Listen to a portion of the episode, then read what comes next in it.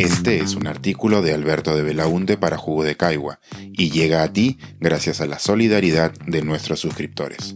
Si aún no estás suscrito, puedes hacerlo en www.jugodecaigua.pe. En busca del oso hormiguero. Un llamado público para recuperar un capítulo importante de nuestra historia radial. Cuando era chico y acompañaba a mi madre como copiloto, mi labor era encargarme de la radio. En el equipo de su Nissan rojo había cuatro estaciones predefinidas. Estéreo 100 y Telestéreo 88 para cuando queríamos animarnos con algo de rock clásico. Y RPP y CPN para indignarnos con las noticias de finales de los noventas.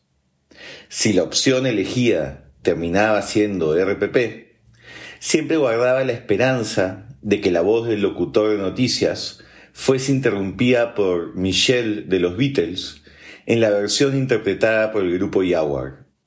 Eso significaba que mi programa favorito estaba por empezar. Crónicas del oso hormiguero, con el gran poeta peruano Toño Cisneros como anfitrión.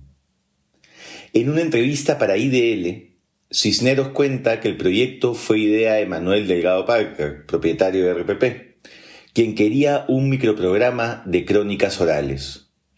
La historia del nombre es notable y dejaré que el propio poeta la cuente. Abro cita.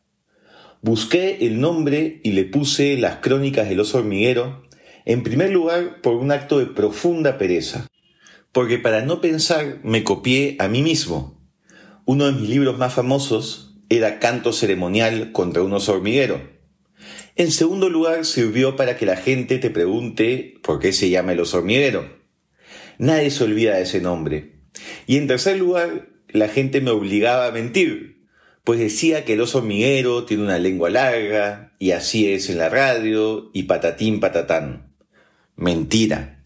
En realidad me dio flojera inventar un nombre y me copié a mí mismo. Cierro cita. Las crónicas eran diversas. Podía contar anécdotas de viaje, leer fragmentos de un libro que le había gustado, despotricar contra las palomas que habían invadido su escritorio, por mencionar algunos ejemplos que logro recordar pese a que han pasado más de 20 años. Era un placer escuchar su voz rasposa, compartir diversas anécdotas de forma coloquial y con mucho humor como si los radioescuchas fuésemos sus amigos de toda la vida y nos lo hubiéramos encontrado caminando por Miraflores con ganas de conversar. Cuando Antonio Cisneros falleció en el 2012, muchos de los mensajes de pesar en redes sociales hacían referencia a ese espacio radial y no a su célebre obra poética. Su voz llegó a más personas que las páginas de sus libros. Si he recordado este programa, fue a raíz de la estupenda biografía que acabo de leer sobre el escritor chileno Perro Lemebel, Loca Fuerte, retrato de Perro Lemebel, por Oscar Contardo. En él, Contardo habla sobre el exitoso programa radial que tuvo Lemebel, Cancionero, en Radio Tierra, donde el escritor leía crónicas acompañadas de música que él seleccionaba personalmente para cada episodio. Una selección de esas crónicas fue luego reunida en el libro de Perlas y Cicatrices, y los audios de algunos de los episodios se encuentran en YouTube. En la versión escrita de este artículo podrá encontrar los enlaces. En el caso de Crónicas del oso hormiguero, Cisneros nunca las compiló en un libro y tampoco hay episodios compartidos en YouTube. He buscado en Internet y lo único que he podido encontrar es un fragmento de uno de los capítulos transcritos en un artículo del escritor Orlando Maceira Guillén, quien en 1996 tuvo el buen juicio de poner en blanco y negro lo que Toño Cisneros estaba contando en la radio. Les comparto un fragmento del fragmento. Abro cita. Ahora que ha salido el sol, he rescatado mi vieja bicicleta. Estaba anteayer paseando por el malecón de Barranco creo que en este caso el malecón de los ingleses, y paré frente al departamento de Julio Ramón Ribeiro. Ahí vi la casa vacía y parece mentira que ya no esté entre nosotros hace más de un año. ese departamento, con su terraza sobre el mar para los buenos tragos del verano y su cálido estudio de madera para los buenos tragos del invierno. Ahí hemos visto grandes partidos de fútbol. Lástima que Julio Ramón era de la. Pero en general fue un lugar de conversaciones torpes o sabias. Hablábamos de todo lo divino y de todo lo humano. Rara vez de literatura, muy rara vez, casi como si estuviera prohibido. Dicho sea de paso, con mis amigos los escritores y sobre todo con los poetas, nunca se habla de literatura. Cierro cita. No existe más en Internet, ni por escrito ni en audio. Y ahí no termina la tragedia. Le pregunté al periodista Renato Cisneros si RPP podría tener en su archivo algunos de estos programas. Y me contó que no, que él había intentado recuperarlos, pero en la radio no quedaba nada como si el oso hormiguero nunca hubiese pasado por el local de paseo de la República.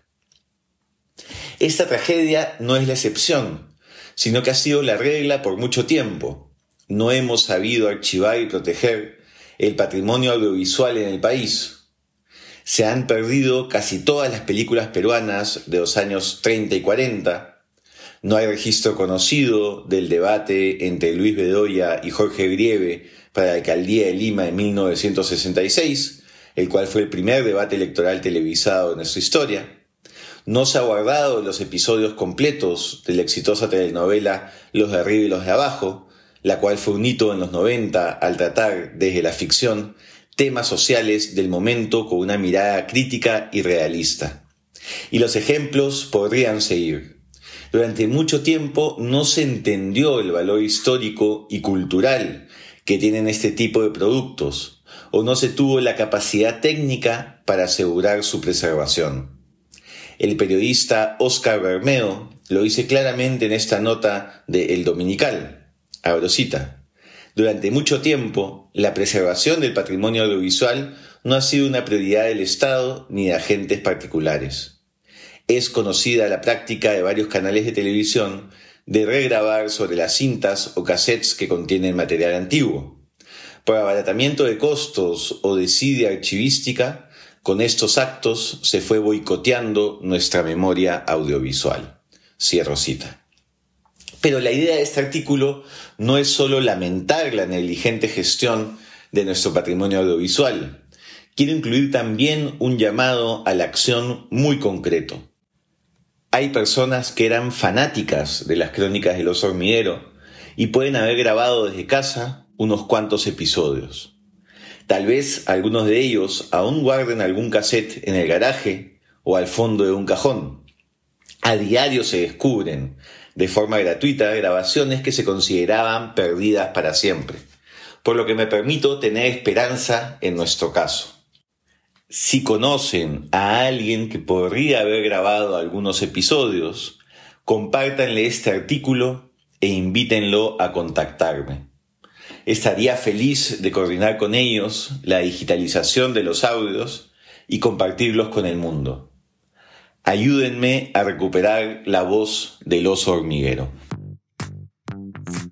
Pensar, escribir, editar, grabar, coordinar, publicar y promover este y todos nuestros artículos en este podcast y nosotros los entregamos sin cobrar. Contribuye en www.jugodecaigua.pe barra suscríbete y de paso espía como suscriptor nuestras reuniones editoriales.